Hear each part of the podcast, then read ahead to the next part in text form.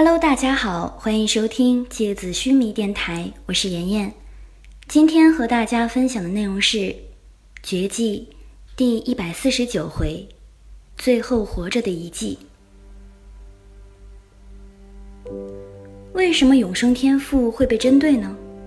这个天赋不是已经存在很久了吗？我记得有一次银尘曾经和我提起过，说亚斯兰领域上的天赋。其实更新换代特别快，很多曾经叱咤一时的天赋都随着魂术时代的发展而淘汰了。但是有几种古老的天赋一直流传着，其中一种就是你拥有的永生天赋吧。麒麟看着幽花，认真的问道：“你真的想知道这些吗？要对你讲明白，可能就得说到天亮了。”天亮，我们不是还要出发营救吉尔加美什吗？天树幽花苦笑了一下，可能他也觉得有些讽刺吧。他把药酒棉片都收进柜子里，然后走到壁炉前面，又加了几根粗木柴。没事儿，天亮就天亮吧。你让我这么不清不楚的上路，我心里才发毛吧。麒麟凑到幽花面前，他身上浓郁的药味刺激的幽花忍不住掩上了鼻子。什么上路不上路的？你说话真的是完全不管风水运气的哟，感觉什么事儿被你嘀咕几句都能说垮了。天树幽花微微皱了皱眉头。要是明天连泉他们问起你身上的伤，你放心，我肯定不出卖你。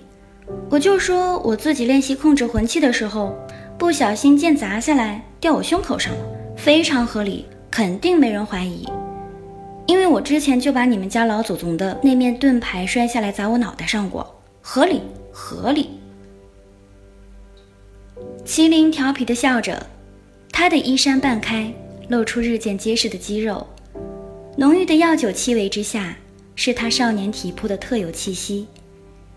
天树幽花的脸有点微微红了起来，忍不住转身去拿了一条厚毛毯披在身上。亚斯兰的魂术发展历史，银尘有简单的给你讲过吗？那一次最重要的魂术时代变革提起过没？没有，你都告诉我吧，有多少说多少。幽花，我想对你们的世界多了解一些。这样我才能帮得上忙。有时候看你们着急紧张什么的，我都跟不上节奏，特别郁闷。麒麟一边说着，一边动作利索的呲溜一下钻进幽花裹着的厚重毛毯里面。哎，谁让你进来的？天树幽花的脸瞬间红了起来。这毯子这么大，你一个人盖也用不完啊！你看。这另外一头都耷拉到地上了，这是冬天呀！你以为我身体里面有壁炉能烧火呀？你过去一点，你往沙发那边坐一点。好了好了，就这样吧，这样挺舒服的，我脚能摆直了。您请开讲吧。麒麟全身裹进那床巨大无比的山羊绒毛毯里，只露出一个扎着辫子的毛茸茸的脑袋。他的眼睛亮亮的，嘴角依然挂着开朗而善良的笑意，牙齿整齐而又洁白，天生带着让人放松和想要靠近的感觉。还是说，我先去给您泡一壶茶，您一边喝一边讲？不用。天树幽花冷冷的回答，他缩了缩自己的脚，朝沙发另外一头挪过去一些。他的脸依然红红的。我被你闹得已经忘记自己说到哪儿了。禀告幽花老师，您说到魂术时代最重要的一次变革。我还是从最早讲起吧。但我说的最早，也只是我能接触到的有记载下来的历史。我相信没有记载下来的，或者说被刻意隐藏的历史一定很多。根据记载。我们这个世界最开始并不是眼下你所看见的这样各种魂术、天赋、魂器错综复杂，让人眼花缭乱的。一开始，黄金魂物所产生的魂力对这个世界的影响非常有限，人们能够创造和使用的魂术也格外简单，很多在当时算是奇迹的突破，在我们今天看来都显得笨拙而又可笑。但人们依然被魂术所带来的力量震撼了，所以。无数人都疯狂的研究，希望找到突破，但是进展一直非常非常缓慢。我其实一直想问，我们魂力的来源，哦，也就是黄金魂物，到底是从什么时候出现的呀？是这个世界原本就有的东西吗？它从哪来的呀？一直都用不完的样子。这么多人持续在消耗黄金魂物。那总有个补充的来源吧。黄金魂物原本并不属于我们这个世界，它一定是外来的东西。我们家族保留了一些非常非常古老的记载，那些记载里的世界和普通老百姓的世界没有任何区别，完全就是没有魂力的世界。而突然有一天，就出现了对黄金魂物和魂术的记载了，所以这就是我说的。关于黄金魂物的诞生的那一段历史被凭空抹去了，被谁抹去了？被想要隐藏魂力本质的人抹去了。天树幽花回答：“白银祭司吗？有可能，但也有可能是某一个时代的魂术领导者。”天树幽花轻轻的叹了口气。总之，这段历史是空白的。我费了很多力气也找不到相关的线索，也就放弃了。但是我发现有一点，黄金魂物的整体浓度数量并不是从一开始就和现在一样的。亚斯兰最开始黄金魂物的浓度非常非常低，然后经过了漫长的时间，渐渐扩散充满整个国境，之后黄金魂物的浓度持续增加，最后到达了现在的平衡状态。所以。这也是为什么一开始魂术发展极其缓慢的原因。为什么？因为太过稀薄的黄金魂物无法导致异变，不管是魂兽也好，还是身体上突然有了灵魂回路的人类也好，都是在高浓度的黄金魂物中持续浸泡之后发生的异变。在一开始，这种异变可能几百年、几千年才出现一个。不同时代的人们对待这些异变的人有不同的方式，有些视他们为异端，进行屠杀灭绝；有些视他们为天神，进行供奉。总之，是一个非常漫长而又愚蠢的蛮荒时代。天树幽花看着渐渐燃烧起的炉火，目光变得闪烁。直到异变大面积出现，人们才开始正视这种力量，并利用黄金魂物的力量进一步改造这个世界。这种力量太过强大，让无数人贪婪而无止境的疯狂追逐，这就是魂术时代的起源。白银祭司是什么时候出现的呀？麒麟看着幽花，忍不住问道。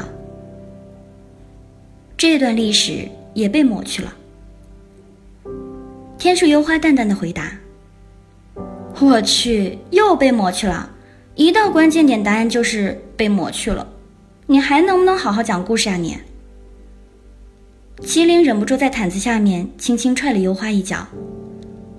就是被抹去了呀，我有什么办法呀？又不是我抹去的。天树幽花瞪大了眼睛，用力的踹回去，有点被惹毛。不想听就算了，不要睡了，你回你自己的客房去。我听，我听，你继续。麒麟立刻回答：“随着人们对魂术的研究和掌握越来越深入，人们开始意识到了灵魂回路的意义。你知道王爵使徒和普通的魂术师最大的区别是什么吗？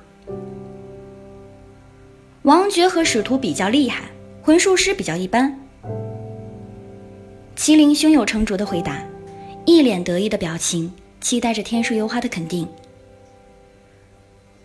这是结果，不是原因。我说的是原因。天树幽花觉得有点心累，他算是明白过来，为什么云晨会经常皱着眉头，一脸忧郁冷漠的表情了。他充分体会到了这种无力。算了，我不问你了，我就自己说吧。我，也是我自己嘴贱，我非要问你。呵呵呵。麒麟抬起一只手撑着脑袋。区别在于我们的灵魂回路的完整和闭合性。普通魂术师的灵魂回路，往往只覆盖身体的某一个局部，而且是不闭合的。魂力从他们的魂印激发出去之后，沿着魂路流动到末梢尽头，就无法再继续前进，就中断了。你可以简单的理解为，这段魂力运行的距离，就是他们所能发挥的力量区间。所以，如果一个人的魂印正好在脑门上，然后他的灵魂回路一直延伸到脚底板，这个人的魂力就超强吧？麒麟认真的问道。是可以这么说。天树幽花揉着太阳穴，他已经不想再纠正他了。哈，你看我冰雪聪明。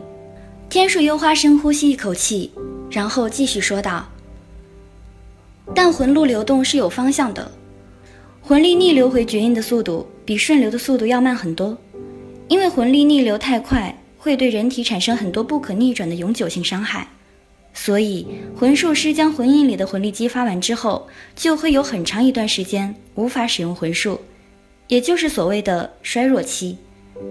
就像你把一块石头从山顶上沿着斜坡滚下去，滚到底了，然后又要再重新搬回山顶一样痛苦。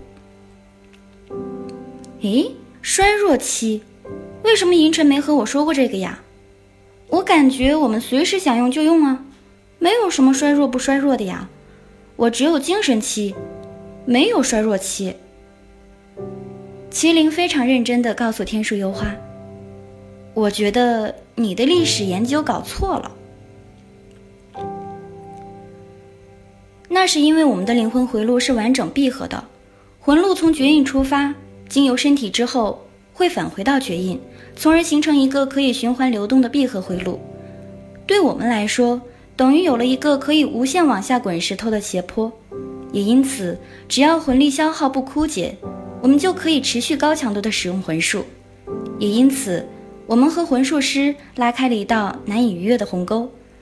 随着完整闭合灵魂回路的出现，天赋也随之出现了。啊，只有完整闭合的回路才会产生天赋呀？是的，也正因为如此。当时第一批拥有天赋的魂术师成为了初代王爵，但是当时的天赋种类和能力都和现在的天赋差距非常远，所以最强大的几个古老天赋就一直传承着，其中就包括永生天赋。很长一段时间，永生天赋都是帝王皇室独占的尊贵天赋。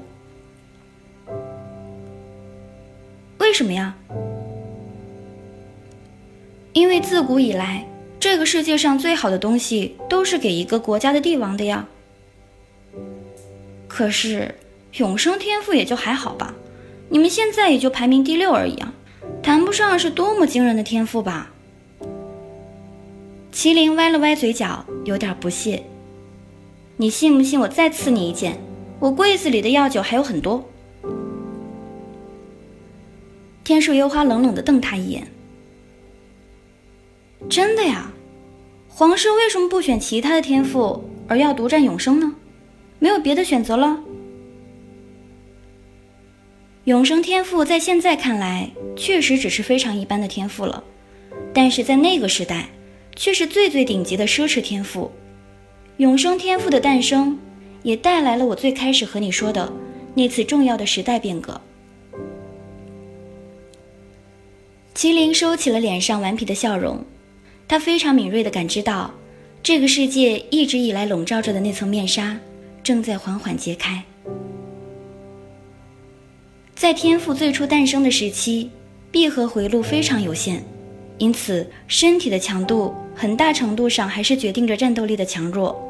所以在无法拥有更强大的灵魂回路的前提下，一些魂术师铤而走险的通过魂术的力量开始强化自己的身体，于是，一种叫做熔炼的禁忌魂术诞生了。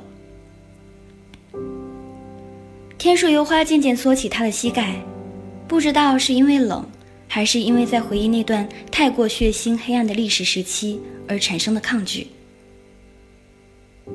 所谓熔炼，就是通过魂术的力量来改造人类的身体。你能想到的一切匪夷所思的尝试，在那个时代都有人尝试过。有人残忍地斩断自己的双臂，换上钢铁的利爪；有人往自己的血液里灌注毒蛇的毒液；有人挖掉自己的眼睛；有人给自己装上飞龙的肉翅。那是一个非常黑暗，也非常邪恶的时期。人们走在街上，有时候都会觉得。像是走在布满了魂兽的森林里。那些被改造后的魂术师，看起来已经完全不是人了。他们为了对力量的疯狂饥渴，让自己放弃了作为人类的外形。但是熔炼的成功概率极低，而且对自身肉体的损耗巨大。大量的魂术师都在熔炼的过程中死去了，他们没有坚持下来。我记得记载这段时期的文字中有一句话是：“满城都是魂术师们在熔炼过程中的哀嚎，他们像是垂死的野兽，发出凄厉的惨叫。而最终活下来的人，就站上了魂力的巅峰。很长一段时间内，都是熔炼流派的人在统治着魂术世界，普通魂术师根本没有力量和他们抗衡。”因为永生天赋的巨大愈合能力能够承受最高强度的熔炼，所以，他成为了那个时代最炙手可热的天赋，而被皇室独享，是吗？麒麟坐着身子看着幽花，他脑海里想象着当时满城行走的怪物，心里有些难受。他不喜欢这种扭曲黑暗的感觉。没错，也正因为如此。皇室一度垄断了全部七个王爵的位置，因为其他人就算能够从熔炼下存活，但是他们能够承受的改造强度也有限。但是，有永生天赋打底作为基础的皇室血统很快崛起，但也因此很长一段时间，统治这个国家的皇族，在老百姓眼里看起来都像是一群怪物。天树幽花抱着膝盖，声音轻轻的，特别是说到“怪物”两个字的时候，他低垂着眼帘，睫毛微微抖动着。麒麟，你知道吗？曾经的亚斯兰并没有所谓的以白银祭司和王爵统治下的宗教体系和冰帝统治下的政治体系的。曾经的神权就是皇权，两种非常统一。在那个历史时期。所有的王爵都流着皇室的血脉，而冰帝就是一度王爵，是魂术世界的巅峰，没有任何一个人可以和他抗衡。直到黄血的秘密被发现，然后白银祭司就强制性的将王爵体系从皇室体系里面剥离了出来，然后才有了现在的神权和政权的双权统治。黄血的秘密，对。黄血的秘密，艾尤斯写给我的信里面，主要就是告诉了我这个秘密。一直以来，我所有的疑惑、所有的困扰，都在这个秘密面前迎刃而解了。这个秘密的发现，在当时几乎快要导致亚瑟兰陷入毁灭的疯狂，最后当时的冰帝，还是对白银祭司做出了退让和妥协，同意了将王爵体系从皇室体系中剥离。甚至为了将整个皇族的存在淡化隐藏起来，我们同意了放弃了自己的姓氏。所以，我叫天树幽花，我父亲叫希留尔，冰帝叫艾优斯。我们没有统一的姓氏，皇室甚至认养收纳了很多外来血统的人，进一步混淆隐藏纯正皇血的存在。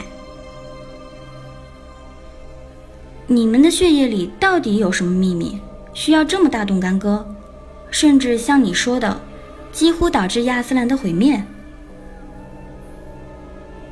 天树幽花抬起头看着麒麟，麒麟这个时候才发现，他的眼睛不知道什么时候已经变得红红的了，湿漉漉的眼睛颤动着，睫毛被泪水染湿，一簇一簇的，像是被雨淋透的羽毛。麒麟没有催促他，他安静地坐着。